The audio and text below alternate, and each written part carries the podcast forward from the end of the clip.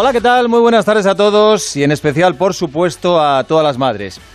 Hoy es un día, mm, no sé cómo definirlo, yo diría nostálgico para muchos hijos que ya perdieron a su madre y para aquellos que llevan casi dos meses sin poder abrazarla o darle un beso y tienen que conformarse con una llamada o una videollamada. Pero tarde o temprano esto va a pasar y volverá la normalidad.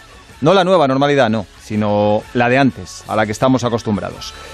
Séptima semana ya casi completada, aunque con ciertas libertades. La soga aprieta menos y allá a lo lejos ya se empieza a atisbar algo de luz, aunque todavía queda bastante túnel por recorrer. Hemos empezado a desescalar la cima, pero, como dicen los montañeros expertos, en la bajada hay que ir con más prudencia incluso que en la subida, porque es muy peligrosa, puede haber resbalones y la confianza excesiva o la relajación son malas compañeras en este viaje. Estamos en la etapa de las fases y de verdad, el que lo entendiera todo el primer día mmm, puede que le convaliden hasta tercero de cualquier ingeniería porque era un sudoku de los complicados, de los difíciles de verdad. Rafa Fernández, muy buenas. Hola, muy buenas, eh, David. Aquí sigo, eh, intentando convalidarlo. Eh, un beso para mi madre. ¿eh? ¿Cómo se llama tu madre? Mi madre Conchi. Conchi. Y, y otro beso para la tuya también. ¿eh? Carmen, hombre, por supuesto, que estará escuchando. Incondicional oyente, fiel de las de toda la vida. Eh, eh, Estas no fallan. ¿Has salido a correr, Rafa, o no? Eh, De- no, de- detrás no, de tu no he hijo, salido ¿no? a correr. De- detrás de Luca. No he salido a correr, pero bueno, tenemos la bici preparada para hacer alguna, para hacer una escapada, o sea que habrá que hacerlo ya, pero poquito a poco, eh, con calma, con calma. Que, Ma- que después de estar dos meses tampoco hay por qué salir eh, emborrachados de éxito ahora, ¿eh? Mañana es un día importantísimo porque mañana abren las peluquerías y va a ser como el primer día de rebajas. Sí. Yo pienso coger el teléfono a las 8 de la mañana y no soltarlo hasta que no me den hora, porque yo ya empiezo a parecer a Me- Mel Gibson en, en Braveheart. Eh, oye, eh, hoy a estas alturas deberíamos estar hablando de lo que había pasado en el Gran Premio de España en Jerez. Eh, lleva, lleva Langa con un pesar durante todo el fin de semana. Bueno, bueno, eso sí que es nostalgia. Ma- mandando mensajes, ahora yo estaría en el Hospitality de Repsol, ahora yo estaría, ahora yo estaría tomando mi pescadito frito. Bueno, pues el pobre Langa está en Santa Eulalia y nada, tiene que conformarse con lo que hay. Bueno, pues hoy digo que tendríamos que estar hablando del Gran Premio de España en Jerez y somos tan atrevidos que a pesar de la situación lo vamos a hacer porque ha habido carrera, sí. Eh, virtual, pero ha habido carrera. Bueno, eh, mejor dicho, Carrerón, carreras. carrerón. Carreras, porque ha habido las tres categorías. Después de las de Austria y Mugello, hace un rato ha terminado la de Jerez. ¿Y cómo ha ido la cosa, Víctor Yuk? ¿Qué tal, David? Muy buenas. Carrerón, ¿eh? Carrerones, carrerones. Ha sido todo muy realista. De hecho, me ha parecido ver hasta Langa por ahí por la tele, ¿eh? En algún plano así de refilón. No me extrañaría. Me ha parecido verlo, sí. Bueno, primero hay que decir que ha sido para recaudar fondos para luchar contra el coronavirus a través de la fundación eh, de MotoGP Two Wheels for Life. Ha habido además en Twitter una, una iniciativa de la, de la gente a través del hashtag eh, Grada Virtual Jerez y la gente ha tuneado sus salones como si fuesen las gradas del circuito de Jerez para ver las carreras, o sea, con detalles. He visto a uno que ha hecho incluso la tribuna de Mar Márquez con las muñecas de las hijas, con, con- con, eh, eh, camisetas de Márquez y tal, y otro incluso que tenía en el sofá la mítica botella de Tío Pepe, que es una de, uno de los símbolos también de Jerez, pues ahí estaba. Y luego las carreras. La de Moto 3 ha habido victoria para Gabriel Rodrigo, segunda posición para Albert Arenas y tercero Alonso López. Ahí no hemos pillado la primera posición, no ha sonado el himno de España, con polémica porque Rodrigo ha tirado a Raúl Fernández e iba líder a falta de dos vueltas para el final en la curva Dani Pedrosa, pero luego no ha habido sanción. O sea, no sé qué ha pasado con dirección de carrera, pero no ha habido sanción en este caso. Caída para- sin consecuencias físicas, ¿no? Sí, no, sin problema. Se ha levantado, ha continuado tranquilamente en la carrera, pero lo ha tirado claramente. ¿eh? Además, en estas carreras, eh, voy a decir una cosa. Además de elegir bien los neumáticos, los reglajes, tal, hay que tener una buena conexión de internet en casa, porque si no la tienes, te pasa como a Foggia, que iba primero, se ve que tiene una, una conexión un poco low cost en su casa, ha perdido la conexión y ha liado una buena cayéndose, tirando a dos o tres, y al final ha tenido que abandonar, abandonar la carrera. Dímelo a mí, Luego, Moto dímelo, dímelo a mí, que tengo a mi hijo que no ha roto la tele de milagro durante estos días, cada vez que se le va una conexión. Sí, pues a este le ha pasado eso y además ha caído, la moto se ha destrozado, bueno, un desastre. Eh, moto 2 eh, ha sido también tan realista que ha sido la carrera más aburrida de la, de la mañana. ¿eh? Y eso que en la primera curva ha habido un par de, de caídas importantes. Ahí no hemos rascado podio porque ha habido victoria para Baldassarri, segundo ha sido Dixon y tercero ha sido Ben Schneider. El mejor de los españoles ha sido Jorge Martín, que ha acabado en la quinta posición. Y luego el batallón por detrás, con Canet séptimo, Navarro octavo y Marco Ramírez, que ha sido noveno. Y lo que decía Rafa, el espectáculo de la mañana ha sido la carrera de MotoGP, que ha sido espectacular. Una carrera en la que Van Naya se ha escapado seis segundos del segundo clasificado, pero ha habido una remontada preciosa de Alex Márquez, que ha llegado a ponerse a dos segundos y medio, pero eh, le ha podido la presión. Se ha visto ahí con la grada empujando, la grada Peluque la grada Nieto, y al final se ha caído por forzar.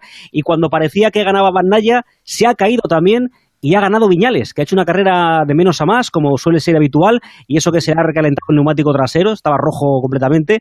Así que victoria para Viñales, segunda posición para Alex Márquez y tercero Banaya. Cuarto ha sido Marc, que ha acabado contento porque este tío se lo pasa bien con cualquier cosa. Pero se ha tocado con Petrucci, ¿no? Ha habido ahí un incidente también a revisar por los jueces. Sí, ¿sabes lo que ha pasado? Que ha habido un momento, como estaban peleando por la cuarta plaza, que Marc ha dicho, te espero, Petrucci.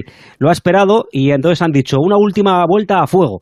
Y ha sido tan a fuego que han acabado casi los dos por tierra. De hecho, tenemos a Langa que se ha ido a dirección de carrera y está esperando allí en la puerta. Sí, o sea que- Sí, no, seguro no. Langa, Igual. Langa estaba, Langa estaba indignado con la... igual, de aquí a las seis igual hay noticias. Oye, mira, ya que tenemos grada virtual y motos y pilotos virtuales, tendría que haber también jueces virtuales, Víctor. Es lo único que falta ya para completar Claro. esto.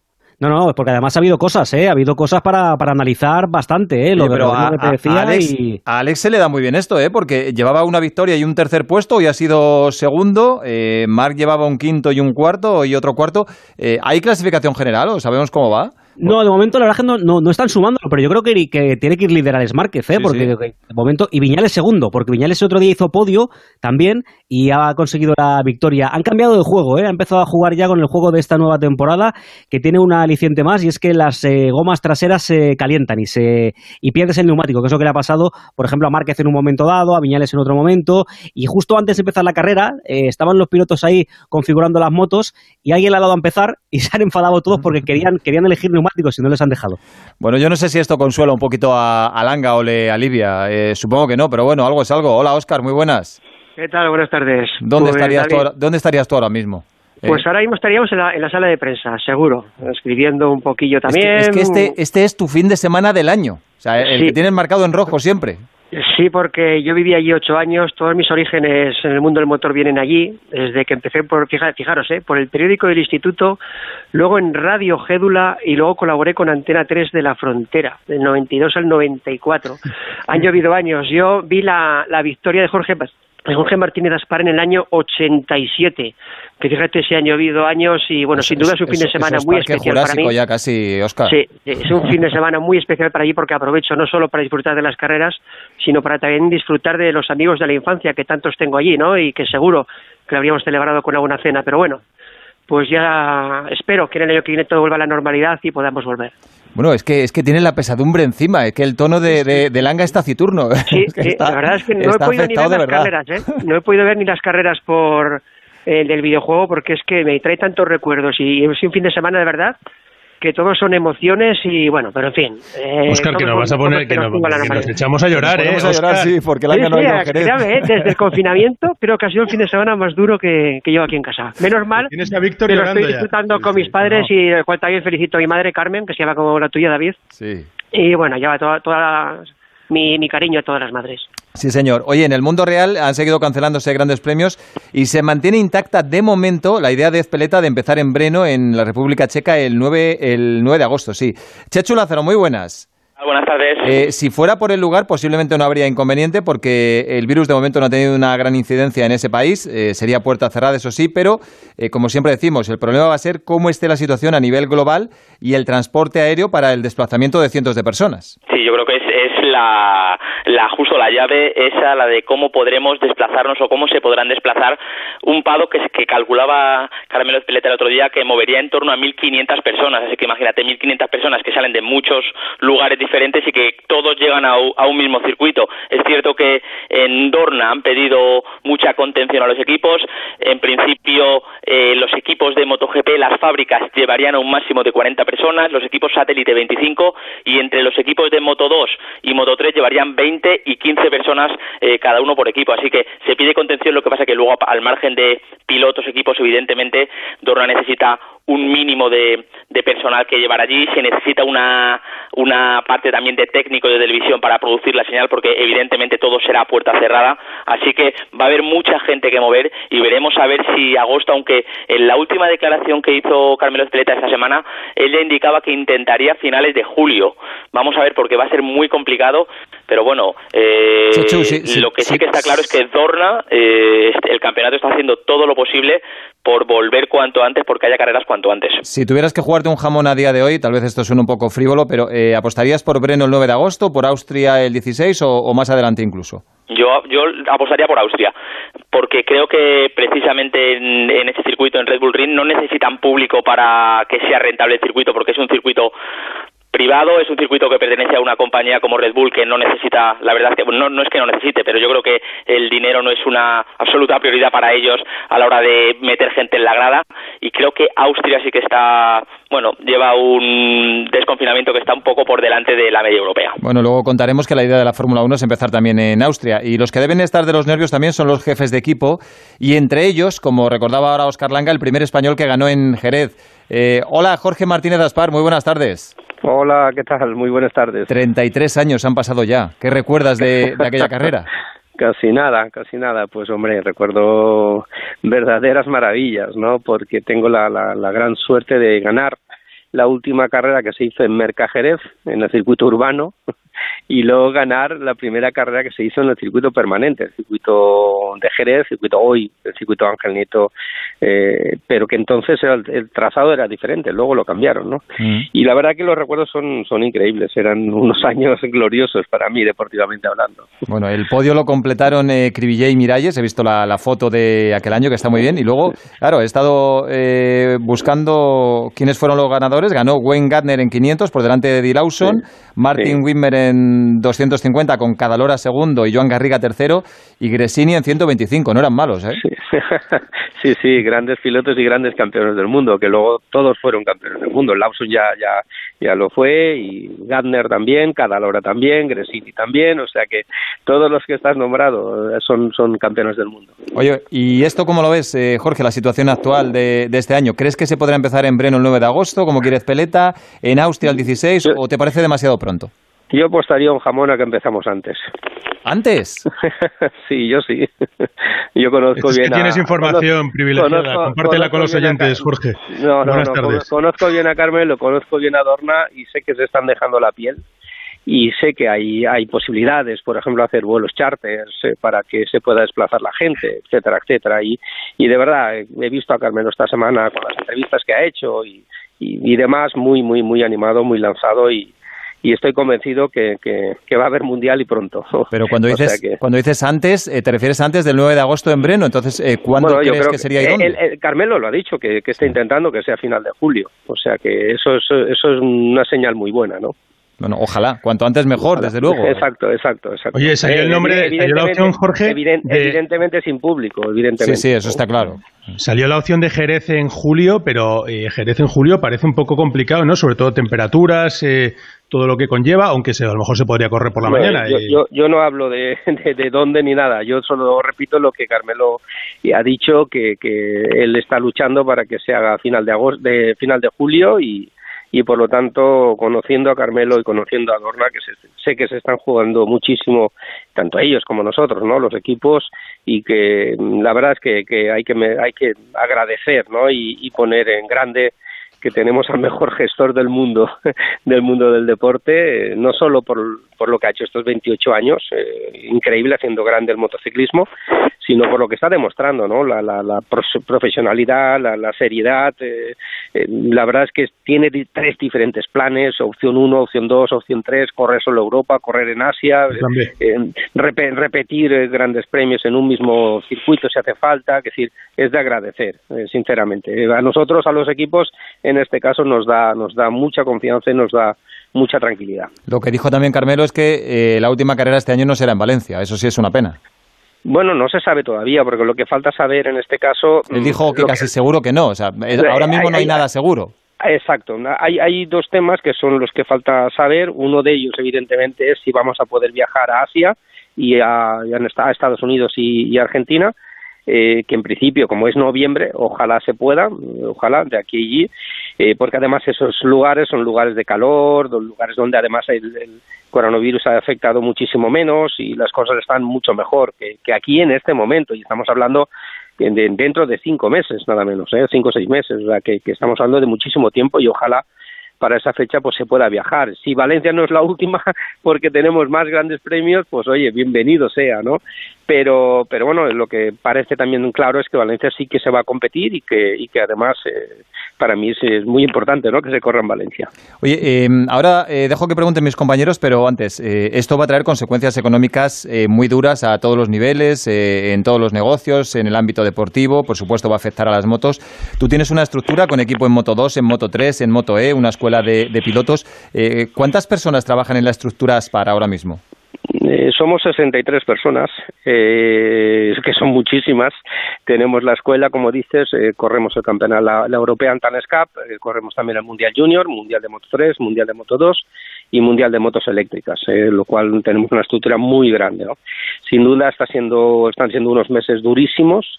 Tengo que decir que, que los pilotos están con unas ganas enormes y tengo que decir que también toda la gente ¿no? Eh, que está trabajando, que está, están todos aportando y estamos todos buscando la manera para pasar esta situación que estamos pasando, que evidentemente es la, la, la, la primera vez en la vida que nos encontramos con una situación tan bestia.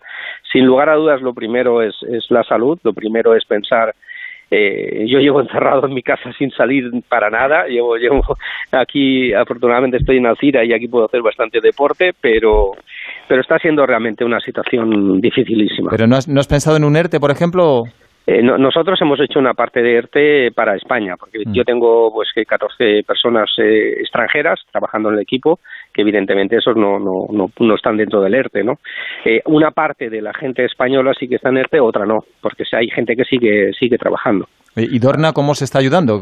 ¿Cómo se está? Dorna se está portando de maravilla, ¿no? Porque económicamente nos está ayudando, nos está haciendo un ingreso mensual, una pequeña parte ¿eh? de, un ingreso mensual, para que podamos también ayudar nosotros a, los trabajadores y a la gente, en parte, y también cubrir parte de los gastos que tenemos, que son, que son muchísimos, ¿no? Evidentemente, la prioridad número uno es que arranque el Mundial, porque una vez eh, arranque el Mundial y sepamos cuántos grandes premios son, si son 10, 12, 14, cuantos más mejor, pues a partir de ahí, pues eh, con los patrocinadores y con todo, pues ya se hablará y, y se pondrán los números sobre la mesa, ¿no? Bueno, vamos con la rueda de prensa. Rafa. Eh, Jorge, que bueno, eh, mira, ya que has hablado de los patrocinadores, eh, claro, parece una, una pata, pues eso, pues, pues compleja, ¿no? También, porque para ellos ahora mismo es otra situación muy complicada. Eh, eh, ¿Hasta qué punto eh, estáis teniendo que replantear, hacer números y, y el futuro, eh, cómo lo, cómo lo estáis, cómo lo estáis replanteando? Bueno, primero que nada, como digo, la, la prioridad número uno es saber cuántos grandes premios vamos a poder hacer, ¿no? A partir de ahí, pues evidentemente hay varias eh, opciones para plantear a los patrocinadores, darle más, más posibilidades, más espacios, darle más eh, poner una parte del contrato de este año en el próximo año o evidentemente quitar una parte de cantidad dentro de- de- del año. Es decir, hay diferentes opciones, pero como digo, en este momento es precipitado hablar de las condiciones porque no sabemos cuándo realmente vamos a empezar. Ojalá, como he dicho, sea final de julio, que es lo que ha dicho el, el jefe, eh, y a partir de ahí pues eh, sabremos cuántos grandes premios tenemos y qué es lo que le podemos ofrecer a cada patrocinador, ¿no?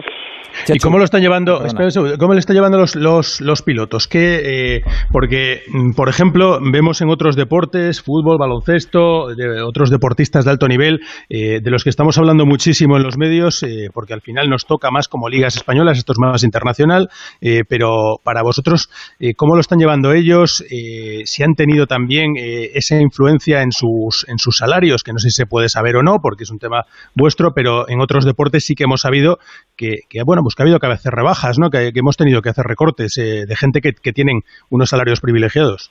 Bueno, no, yo en cuanto a personal no puedo hacer repor- recorte de personal porque evidentemente mi- No, no, de que- económicos. De sueldos. o sea, sí, de sueldos. O sea, de, los, eh, de los pilotos y de tal, yo hasta que no sepa cuántos grandes premios no puedo hablar eh, si tengo que rebajar un 10% o, o un 15% o cuánto, ¿no? Y tengo que saber, ojalá al final sean cuantos más grandes premios mejor, porque significará que podré tocar menos los sueldos de nadie, ¿no? Eso es la prioridad número uno, ¿no? Pero, pero bueno, yo creo que, que en este caso lo que tengo que decir es que los pilotos están con unas ganas eh, enormes de volver a, a competir y que estoy encontrando de verdad un, por parte de los patrocinadores y por parte de, del equipo todos eh, una colaboración absoluta. Señor Chechu Lázaro, su ¿Qué turno. tal, Jorge? Buenas tardes. Hola, buenas Deja- tardes. Déjame hacerte dos preguntas. La primera, eh, con respecto al protocolo que, ha, que, comentó eh, Carmen Peleta la semana pasada de cómo iba a ser, aparte del, del número limitado de personas, él comentó que desde Dorna se iban a adquirir 10.000 test para hacer pruebas a todos los equipos. Iban a hacer pruebas antes de salir de casa, en el circuito y después. ¿Os ha comentado a, a- los equipos, a nivel de equipos, cómo, iban a hacer esas pruebas, ese protocolo de seguridad? Bueno, una vez más, como digo, no hay que felicitar a Dorna por, por, por anticiparse y tener ya esos 10.000 test para podernos hacer las pruebas a, todos los que vamos a estar, a, los profesionales, ¿no? que vamos a estar en PADO. Eh, en este momento no, Carmelo lo que está en este momento es luchando para saber cuándo ponemos fecha al, al calendario definitivo.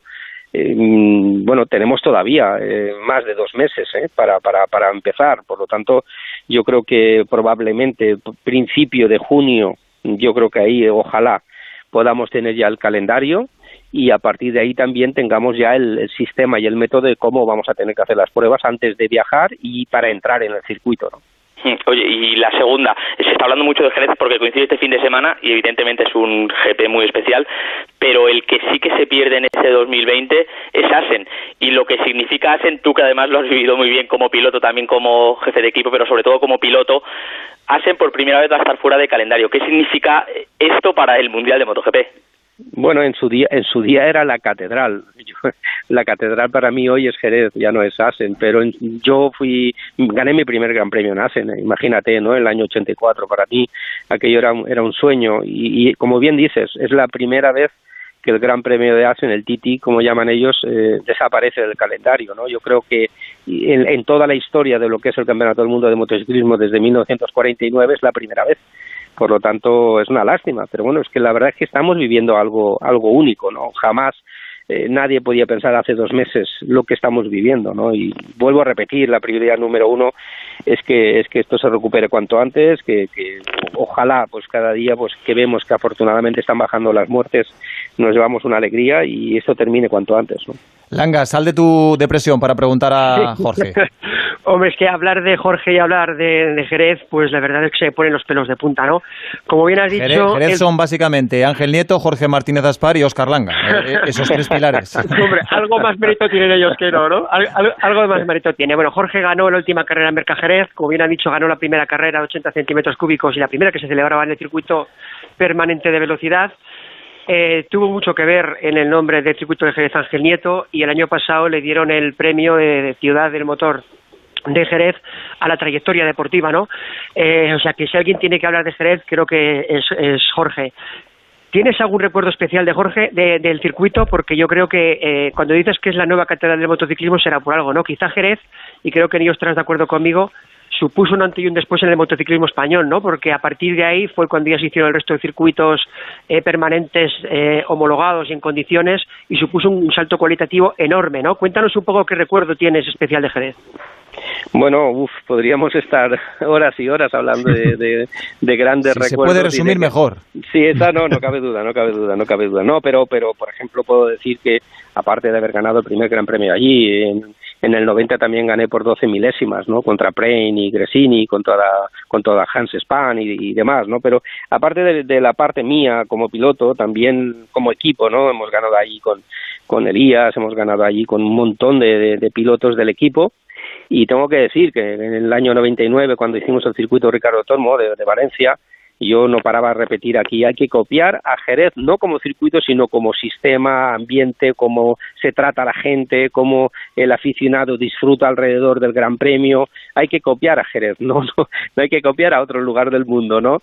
Y yo creo que, que ese en Valencia afortunadamente se ha, se ha conseguido, ¿no? También el ambiente. Pero yo vuelvo a repetir, para mí Jerez hoy eh, es, es mi segunda casa, es un circuito y, y hay un ambiente increíble eh, la fiesta que hay en el puerto de Santa María, en la misma ciudad, en, eh, etcétera, etcétera. No se habla que entran pues en el circuito en un fin de semana, pues cerca de los 200.000 personas, pero se habla que van más de 400.000 alrededor del Gran Premio a la fiesta del Gran Premio, ¿no?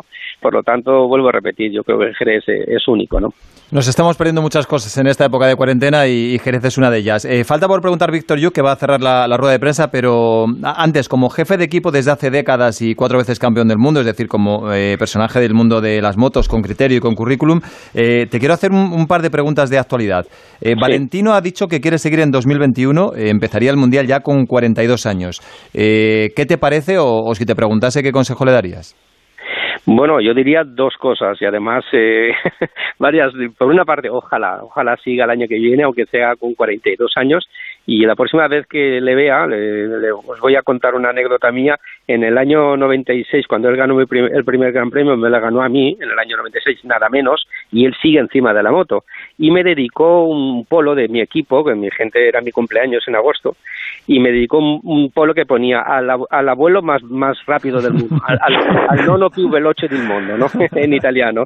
Y tengo ganas de volverlo a ver para le- dedicarle yo ahora a él ese polo, ¿no? A decirle, te voy a dedicar el polo a que tú eras, ahora es el, el viejo más rápido, más rápido del mundo. ojalá, ojalá siga, ojalá siga. Ahora el nono es Valentino, sí. Eh, otra, mm, ¿crees que Lorenzo va, va a volver a ser piloto oficial y hacer una temporada completa?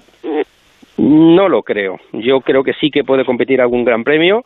Yo creo que Lorenzo lleva muchísimos años en el Mundial, además se ha hecho mucho daño y viene de pasarlo mal. Eh, ahora está dentro de Yamaha, que es un poco también su familia, se encuentra mucho más a gusto.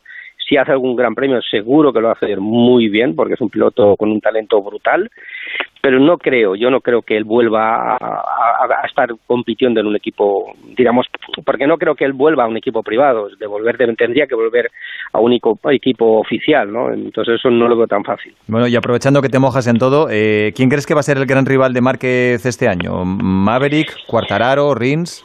Bueno, yo creo que hay, hay varias, mm, varios temas ahora a saber qué va a pasar, ¿no? Por una parte, el congelar los motores y congelar las cosas, eso va, a- ser muy interesante.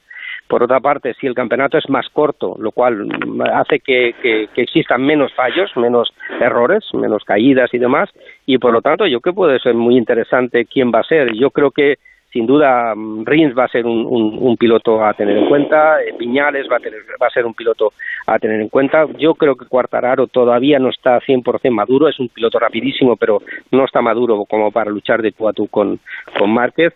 Y, pero evidentemente para mí Márquez sigue siendo la estrella batir. ¿eh? Víctor, cierra.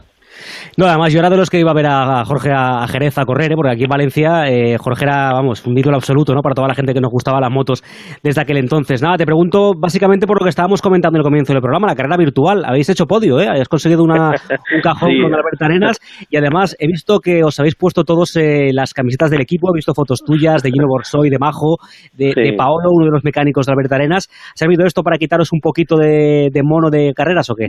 Bueno, de, y de ganas de llorar, y ganas de llorar, porque la verdad, como decía Oscar, eh, es una verdadera pena estar hoy en casa viendo desde casa unas carreras virtuales por el motivo que es, ¿no? Principalmente, ¿no? Pero es dan ganas de, de, llorar ver que podíamos estar en Jerez hoy celebrando, ojalá, pues una victoria. Pero bueno, es lo que hay y hay que, y hay que apechugar con ello, ¿no? La verdad que bueno, las carreras no han ido mal. Una pena que han tirado a Aarón, eh, que también estaba luchando por el podium. Pero bueno, la verdad es que estamos con una ilusión brutal de, de volver a las carreras porque creo que las Partín tiene este año un proyecto deportivo espectacular. Bueno, ¿cómo está Albert Arenas, eh? En la realidad y en el mundo virtual. Está que, está que se sale. sí. Bueno, Sí, sí, la verdad que sí, la verdad que sí. Jorge, no dejamos ese retorno a MotoGP, a, a pesar de todo esto, en el futuro volveremos a, a veros en MotoGP, ¿no? Ojalá, ojalá, yo espero que sí, estamos luchando por ello, lo importante ahora es volver a luchar por ser campeones del mundo en Moto 3 y Moto 2 y seguro que eso nos dará el empuje para volver a, a MotoGP. bueno, es lo Y único lo que, que te espero- falta. Y lo que espero que también vuelvan pronto sean la- las cenas que hacemos en su hospitality, ya que Jorge yo creo que es de las personas que mejor nos cuida en el paddock y la verdad es que he disfrutado muchísimo con las anécdotas que nos cuenta y Chechu es fiel testigo de ello, que es un gran amigo dentro del paddock. Es, Mira que es te gusta un el gran manduque. amigo y un gran anfitrión, ¿eh? Langa está peor que si lo hubiera dejado la novia ayer por la noche. o sea. Bueno, y te digo una cosa, el plato estrella en el hospitality de, de Jorge es el tiramisú. Bueno, a eso sí que me apuntaba Bueno, yo. A mediodía, a mediodía son los arroces, ¿eh? la paella, Eso, es las verdad. cosas. Y por la noche, por la pues, noche, Jorge. por la noche es el tiramisú porque tenemos un cocinero italiano. Y luego lo amenizamos con algún chiste de chiquito, ¿verdad, Jorge? Los de- exacto, Oscar, Oscar nos, nos deleita. Óscar vale para todo. Jorge Martínez Aspar, muchas gracias y suerte de corazón que te la mereces toda. Y no seas tan duro con Carmelo Espeleta, que a ver si se va a molestar el hombre. Vaya rajada que te No, no, Sí, no, sí, no, sí. no, no, se lo merece, se lo merece. Un abrazo, Jorge, muchas gracias. Un abrazo a vosotros. Hasta luego. Por cierto, que ha renovado también hace poco eh, Joan Mir con Suzuki, lo había hecho ante Rins, con lo cual cierran el círculo. ¿Y qué nos falta aquí en esta fiesta? Pues el gran Paco Martín. Hola, Paco. Hola, David y compañeros. ¿Qué A tal? ver, sin necesidad de ser preciso, aproximadamente cuántas veces habrá sido al circuito de Jerez. Pues hombre, si hablamos de lo, del primero, que empezamos a correr alrededor del parque y el- los boxes eran el, estadio de- del fútbol que había allí, que era de arena, y hablo de los años 63, 64, que lo va a acordar, que lo presidía el, vamos, el increíble Paco Pacheco. Don Paco Pacheco, ojo, que a esta persona todo lo que ha sido Jerez y es Jerez hoy y lo que y cuando comienza de verdad y tal es verdad que eran dos personas uno por un lado el esfuerzo y la idea y que estaba aportando a que Jerez, tenía el premio internacional de la Merced que venían venían hasta sidecars a correr o sea en, el circuito de Jerez luego hubo cambios de escenario el que comentaba comentaba Aspar el del- el- era un polígono etcétera, etcétera. Pero vamos, pero luego eso, la unión con un, con un tío que tiene un- una visión de, aparte del negocio, etcétera, el apoyo y tal, fue Pedro Pacheco. O sea, Paco Pacheco, por un lado, porque fue el iniciador y además fue el presidente de la, del Real Motoclub de, de Jerez. Y, y la verdad es que, que bueno, y eso, y eso es así. Bueno, y pues- buenas carreras, ojo, y buenas carreras, soy Pero virtual, pero... fí- Fíjate lo que te voy a preguntar, Paco, porque claro, me estás hablando ya del año sesenta y tantos. Eh, Claro, Oscar, Oscar claro. dice que ve- veía carreras en el ochenta y tantos, pues tú 20 años antes. Eh, Claro, quiero quiero que te quedes con el mejor recuerdo que tengas de Jerez, el mejor. ¿Cuál sería? Pues, pues yo diría, eh, que además os vais a acordar todos, eh, la verdad es la famosa esa carrera, que hubo invasión de pista al final, que ganaba Grivillé con Dujan, y el lío que se montó por el, por aquella carrera. No sé si os acordáis que hubo invasión de pista, porque además hubo un error en el cuenta vuelta, no sé qué historia, bueno, total, hubo un lío de la leche, ¿no? Pero por lo demás, hombre, Jerez, yo también estoy de acuerdo con, con Aspar de que, hombre, la catedral siempre era, evidentemente, esa era la catedral, pero en el momento que nace en Jerez, el gran, gran premio de España en Jerez, en ese supercircuito, vamos, ahí empezó, es que es verdad, es que van 200.000 personas un fin de semana, y tal, y el ambiente, lo que vive, es que, es que esta, esta gente vendía 25.000 millones, lo, lo que producía el hecho del Gran Premio de España en motociclismo. O sea, era la fiesta nacional del motociclismo. Bueno, Luego eh, está también eh, Barcelona, está también eh, ahí Alcañiz y está también eh, Valencia. O sea, no sigáis, no sigáis porque no, nos vais a contagiar a toda la depresión de Langa. Así que ya, ya- ya tenemos bastante. yo ya estoy aquí con los clines. sí, sí, joder, madre mía. Qué, qué- qué triste sí. ha quedado esto. Sí, sí. Bueno, Paco, que un abrazo. La semana que viene hablamos, ¿vale? Y yo metería también un poco en la quiniela esa, ojo, con esas diferencias que va a haber, porque también tenemos que pensar cuando se incorpore toda esta gente y todos los equipos y todos los pilotos, es una segunda etapa, que empiezan otra vez como si fuera de cero. Vamos a ver qué niveles tienen cada uno y con el otro, con lo cual yo creo que va a haber resultados de, de que de que sí, que van a, va a estar muy, van a estar categorías muy abiertas y no nos olvidemos de Joan Mir, ¿eh? Que ojo, Joan Mir cuando ya el año pasado ya empezó al final y tal, y este tío va a estar allá arriba también, seguro. Nos vamos a divertir este año. Eh, Paco, Chechu, Oscar y Víctor, gracias. Hasta el domingo. Adiós. Un abrazo. Un abrazo, hasta luego. Islas Caimán, New Jersey, Panamá, Andorra. ¿No te parece normal que levante sospechas? ¿Pero por qué? ¿Pero te generaba algún tipo de dilema moral decir, "Tra, ¿por qué lo hago en Andorra? No, no, ninguno, para nada. Lo de Évole, con Sandro Rosell. Hoy a las 9 y 25 de la noche en La Sexta. Muebles Adama sigue preparando su reapertura y no se olvida de vosotros. Por eso quiere transmitiros todo su apoyo para salir juntos de esta situación y ayudar a poner orden en vuestras casas cuando todo acabe. No lo dudéis. Comenzad visitando mueblesadama.com y a la vuelta os esperamos con los brazos abiertos en nuestra tienda en General Ricardo 190. En Madrid hay muchos aplausos que dar. Un aplauso muy merecido para nuestros sanitarios. Mm, Mi aplauso y valga este mensaje para ello, para todos los docentes. Gracias, maestros. Muchísimas gracias a vosotros, a los periodistas, que estáis haciendo una labor encomiable. Muchas gracias, de verdad. A todos aquellos autónomos como yo, pequeñitos, que tenemos que plegar. Es una fuerza mayor. Que Dios os bendiga. Desde Onda Cero, nuestro aplauso a los madrileños, a los que nos cuidan, a los que se quedan en casa, a los solidarios. Estamos con Madrid. Onda Cero, tu radio.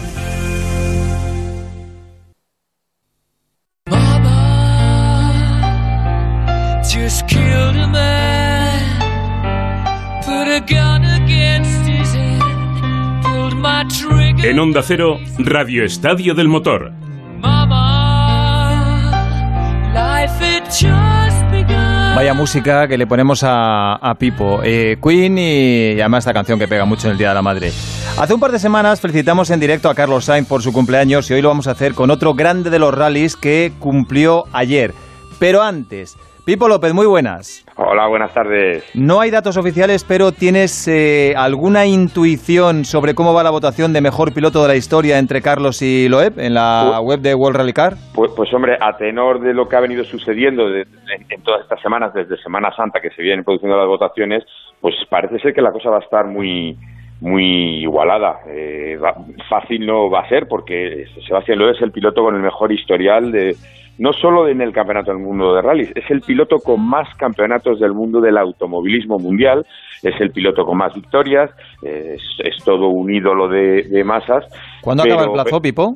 eh, mañana a las 10 de la mañana. Mañana a las 10 de la mañana. Bueno, pues hasta entonces todos a votar. Eh, la verdad es que está luchando contra un monstruo, pero como decía Carlos, eh, el hijo, dice, claro, Loeb es el que tiene más títulos, pero el mejor piloto es mi padre. Que lo diga Carlos es normal, pero hay mucha gente que lo piensa. Eh, oye, la, la cantidad de pasta que se está ahorrando mucha gente por su cumpleaños durante estos meses. Claro que ta- tampoco tienen regalos. Ayer le tocó Sí. a Dani Sordo. Ayer le tocó a Dani Sordo que, que no, no tuvo piñata, pero supongo que lo disfrutaría, como siempre hace él, porque yo creo que es una persona que sabe disfrutar de la vida.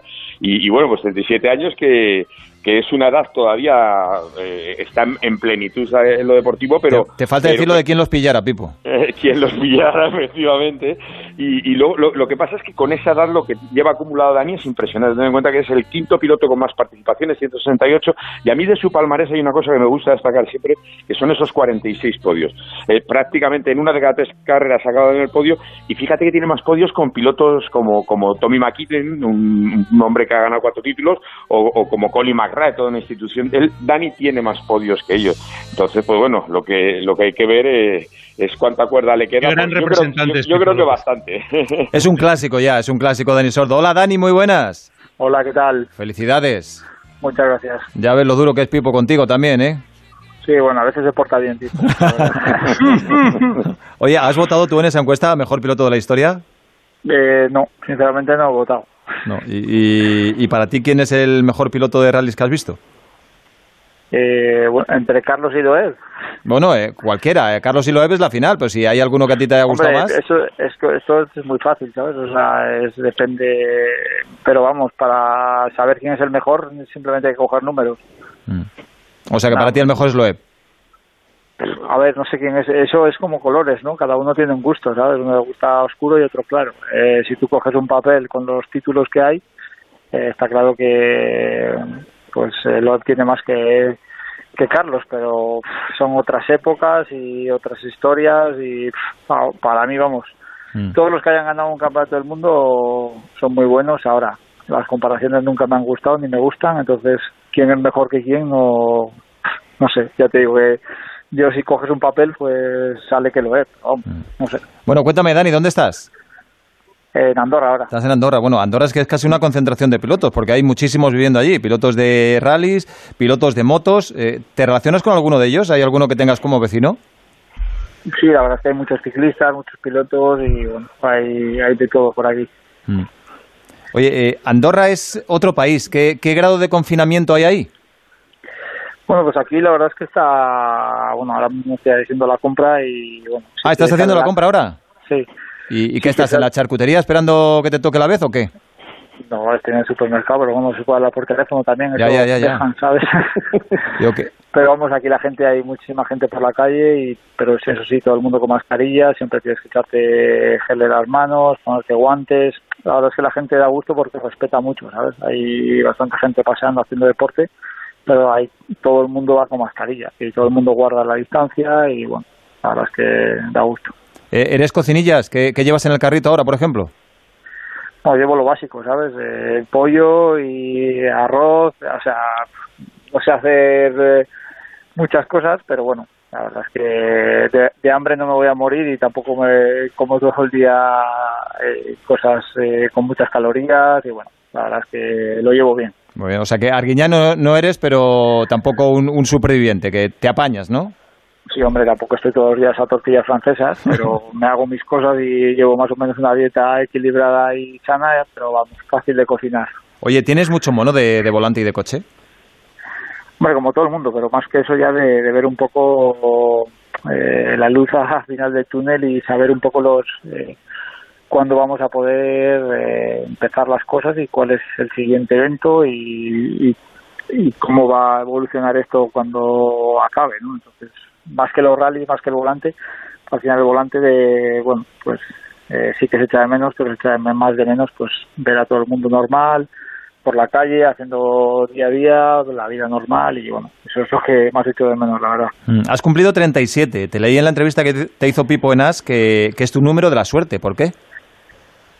No sé si el de la suerte, pero cuando fui con Mini fue un año muy bonito en mi carrera y llevaba el número 37, ¿sabes? Y, y bueno, eh, en mi época no le pude coger en el Mundial de Rallys porque Bertelli para correr dos rallies le cogió y a mí no me le dieron, entonces tuve que llevar el 6.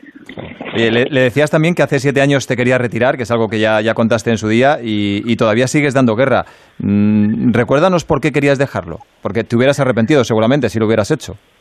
No, después de toda la época de Citroën y todo esto ya llevaba años ya cuando esa época y bueno, había una época que no me salían muy bien los tiempos y tal, estaba un poquitín quemado con todas las pruebas del Mundial y, bueno, pues hubo una época que no fue muy muy buena, pero gracias a Dios fue fui haciendo más cosas y, y bueno, ahora mismo la verdad es que estoy muy bien y me encuentro al 100%. Rafa, habrá que mandarle un regalito cuando se pueda, ¿no? A Dani. Hombre, ya te digo, eh, bueno, igual Oscar le manda, eh, Yogures, le manda eh, incluso yogures unos, no, yogures de, de Teruel, eh, que seguro que, que será maravilloso. Sí, eh, Dani, que, a ver, ¿cómo ves tú? tenemos buenos los yogures, ¿eh? Sí, lo sé, lo sé. Un día, mira, podéis hacer un intercambio, ¿eh? porque los de Oscar triunfan, eh, sobre todo en el pado de las motos, eh, es una, una locura allí. Intercambio Eh, Santa Eulalia, Puente de San Miguel. ¿Cómo, cómo, cómo ves tú el, el retorno de las competiciones? Pues sinceramente no te podría decir porque no sé, o sea, puedes imaginarte muchas cosas, que todo vaya igual, que todo se estabilice después de esto y, y coja otra de forma o no, o no sé. Yo ¿Pero qué crees, qué crees que va a ocurrir, por qué crees que va a ocurrir en el Mundial de Rallys? Eh, ¿Te ves Pues no compitiendo eh, pronto? Eh, no lo sé. Hombre, pronto, pronto. Habláis pronto, no. vosotros, entre vosotros me imagino que habláis, ¿no? Y, y tenéis Sí, vuestro, hablo- vuestro hablo feeling. A veces hablo normalmente pues con André Adamo, con el jefe y bueno, pues comentamos cosas y tal, pero es que no lo saben ni ellos, ¿no? Entonces es muy difícil de saber de... Si no sabemos lo que vamos a hacer en tres días vista, imagínate en cuatro meses, ¿sabes? Pipo seguro que tiene un calendario hecho, ¿eh? No, Pipo habrá hecho por lo menos 20. No, no, es, es verdad lo que dice Dani, que, que al contrario que en, en MotoGP, como habéis estado hablando, o en Fórmula 1, que sí que se van viendo planes alternativos, que luego hay que ir cambiando cada dos semanas. Eh, en los rallies, lo cierto es que a día de hoy estamos totalmente eh, inalvis, no sabemos lo que va a ocurrir. Y bueno, el próximo rally que, que- que tenía que correr Dani, que era el Rally de Portugal, se ha cancelado esta semana. Ya se había aplazado en su momento y se ha cancelado esta semana. Yo le quería preguntar a Dani si, hombre, supongo que lo de Portugal te habrá llevado un disgusto, aunque ya era algo que se veía venir una vez que se había aplazado. Y luego también en cuánto te ha afectado el tema este del confinamiento a, a la preparación física. Bueno, la preparación física yo creo que si quieres estar bien preparado en casa, si tienes un poco de espacio y quieres irte a la cama cansado, puedes, ¿sabes? No es lo mismo que estar fuera, salir a andar en bici, a correr, a ir al gimnasio, pero vamos, eh, hay mucha gente que hace mucho con poco, ¿no? Entonces, pues nos tenemos que adaptar a eso y, y estar bien preparado físicamente. O sea, no tienes por qué tener una cinta de correr, una bici y unas cosas. Lo que tienes que tener es inventar fuerza moral y ganas de hacerlo en poco espacio, ¿sabes? Conozco a muchos, Dani, que se van a se van a borrar del gimnasio en cuanto acabe esto, porque han descubierto que en casa hacen incluso más que cuando iban al gimnasio. No, no, entre los gimnasios y lo del teletrabajo va a acabar esto mal, ¿eh? Sí, sí, sí. Oye, eh, Dani, recordaba ahora, Pipo, que claro, llevas eh, dos victorias y 46 podios nada menos en 168 rallies. Eh, sobre todo la cifra de 46 podios impresiona. Eh, ¿Tú estás contento con lo que has conseguido hasta ahora o, o eres exigente y crees que podías haber conseguido incluso más? Hombre, la verdad es que siempre hay que mirar eh, qué más podías haber conseguido. Yo creo que podía haber conseguido más, pero también podía haber conseguido menos. ¿no?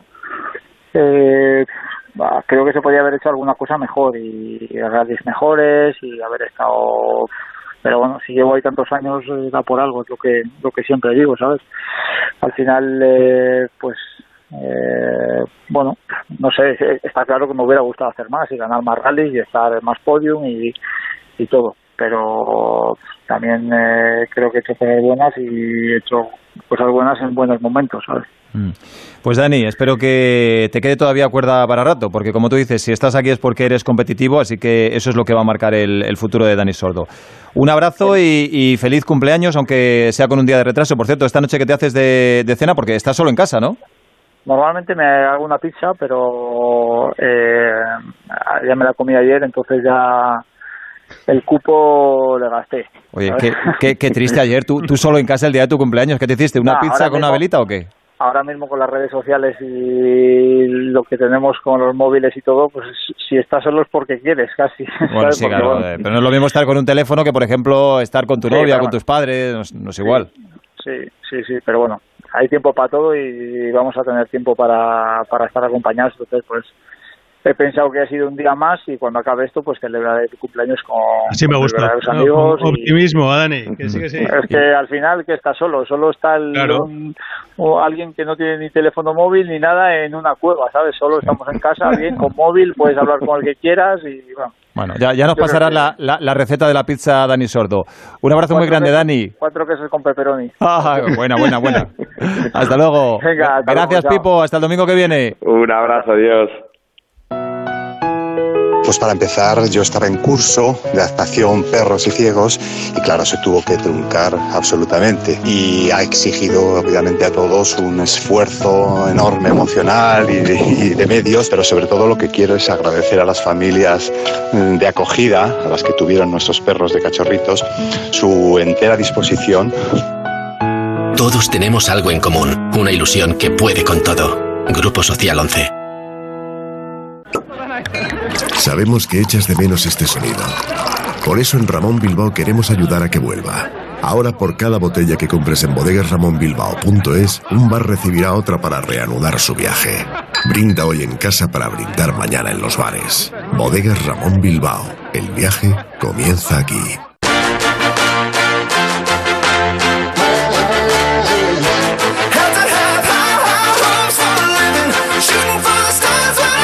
Siete minutos para el final, es decir, nos toca hacer vuelta rápida. ¿Cuándo volverá la Fórmula 1? Bueno, pues la FIA y la FOM, es decir, la Federación y los dueños, tienen la idea de empezar el 5 de julio en Austria y hacer una doble prueba allí. Jacobo Vega, muy buenas. Hola, ¿qué tal David? Buenas tardes. Así comenzaría un plan que está bastante avanzado.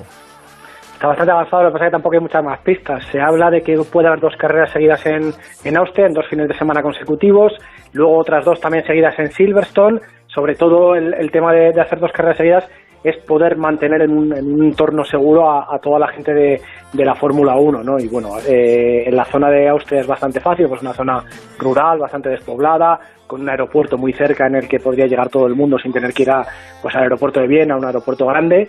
Y en Silverstone lo mismo, ¿no? Siete de los diez equipos de Fórmula 1 están en ese entorno, con lo cual sería bastante fácil. Y luego ya veremos cómo se va recolocando el resto, ¿no? España eh, o el circuito de, Cataluña ya, ya hemos dicho que tiene intención de hacer la carrera, eh, aunque sea puerta cerrada. Holanda, que al principio era reticente, parece ser que también eh, estarían por la labor de, hacer la carrera puerta cerrada. Eh, Hungría también, pero tendrían que cambiar la fecha porque está, están paradas las actividades o los eventos de más de 500 personas hasta, hasta, hasta el mes de agosto. Eh, y luego ya veremos eh, si llega a Norteamérica, porque sabéis que para que sea considerado campeonato del mundo tiene que ir por lo menos a tres continentes diferentes, ¿no? La de Australia no se llegó a celebrar, con lo cual pues tendría que estar en Asia, en Europa y en, y en Norteamérica. Y hay que hacer al menos una carrera en Norteamérica Estados Unidos parece que está tratando de abrir un poquito más todo el tema. Ya sabéis que ha empezado la NASCAR, la Indy quiere empezar ya dentro de poco, con lo cual es posible que Austin eh, pudiera albergar una carrera y luego en Asia, salvo yo creo que las carreras en circuitos urbanos, eh, como Singapur o, como Azerbaiyán, los demás podían ir haciendo las, las carreras, ¿no? Y sobre todo, lo que sí que parece ya que está bastante confirmado, bastante seguro, es que el final de fiesta sería en eh, Oriente Medio, en Bahrein y en Abu Dhabi al final, ¿no? Jacobo, una cosa muy rápida. si, bueno, que ocurrió en Australia, si hay un positivo, como pasó con McLaren, en Australia... mundo, sí. Pero yo creo que ¿Hay alguna respuesta a eso?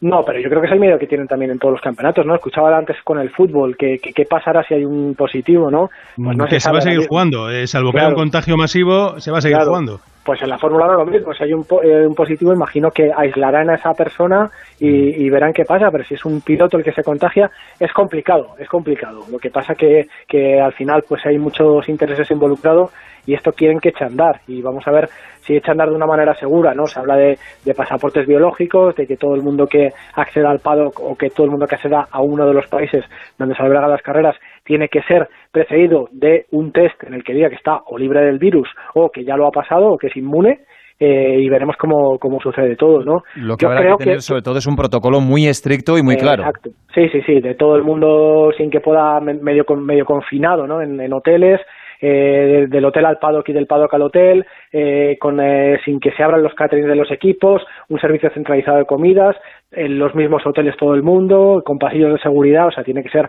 entornos muy, muy, muy seguros. Alberto Pereiro, muy buenas. ¿Qué tal, querido? Muy buenas. Según están las cosas, ¿firmas un gran premio, o sea, un campeonato de 10 carreras o aspiras a más? Eh, pues con 10. Eh, mientras, vale? mientras fuera campeonato del mundo, o sea, si hubiera oportunidad de, tocar los tres continentes y que se fuera considerado como tal, o sea, que el que ganara al final fuera campeón del mundo y en 2020 tuviéramos pues el séptimo de Hamilton o alguno por el estilo, me, me valdría. Lo que me, haría bastante curiosidad porque eh, lo, es, lo, he intentado probar yo antes de ayer, lo de correr al revés, que eso ya.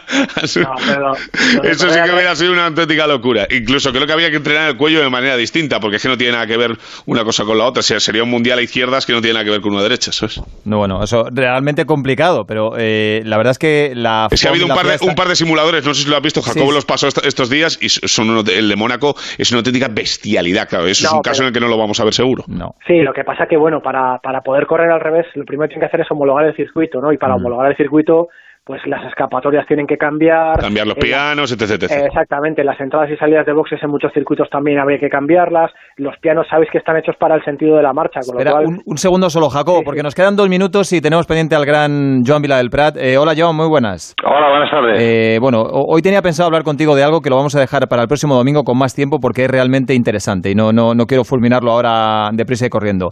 Eh, otra de las circunstancias extrañas que se van a dar va a ser la de correr sin público. Yo no sé si alguna vez, mm, tú que has visto de todo en el automovilismo, si alguna vez has visto has estado en una carrera sin público y cómo crees que puede afectar esto a los pilotos? Mm, bueno, yo creo que los pilotos, al fin y al cabo, lo que están es en la carrera. No creo que estén mucho por el público. Si es verdad que en el, pasado y hay gente como tipo Mansell y gente así que se estimulaba muchísimo con la gente. El mismo Hamilton a veces lo explica, ¿no? Que esta décima o mm, centésima que saca es gracias a, la ayuda del público.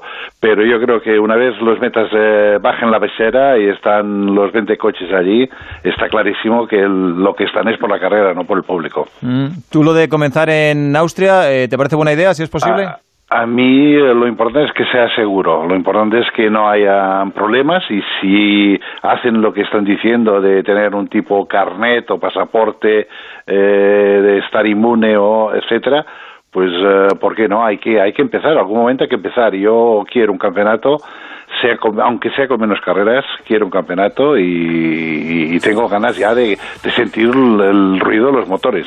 Sí, señor, como todos. Bueno, pues eh, la próxima semana hablaremos de finos cazadores, eh, no solo en la pista, sino fuera de la pista. ¿Vale, Joan? De acuerdo. Un abrazo, hasta luego. Fuera de la pista me gusta a mí también. Eh, va a estar interesante, ¿eh? Eso, eso, es para no ¿Hay, ¿Hay undercuts? Hay undercuts. Ah, muchos undercuts, más que en la pista incluso. ahí surgió la palabra Hunter. Sí, de Hunter, sí. De, James Hunt salió. Madre mía. bueno, vaya ídolo. Un abrazo, Jacobo. Hasta el domingo que viene. Bueno, pues aquí lo dejamos. Entregamos el testigo a los compañeros de Radio Estadio porque todavía queda mucha tarde de radio por delante. Gracias por estar ahí. Un enorme beso virtual a todas las madres y hasta el próximo domingo. Adiós.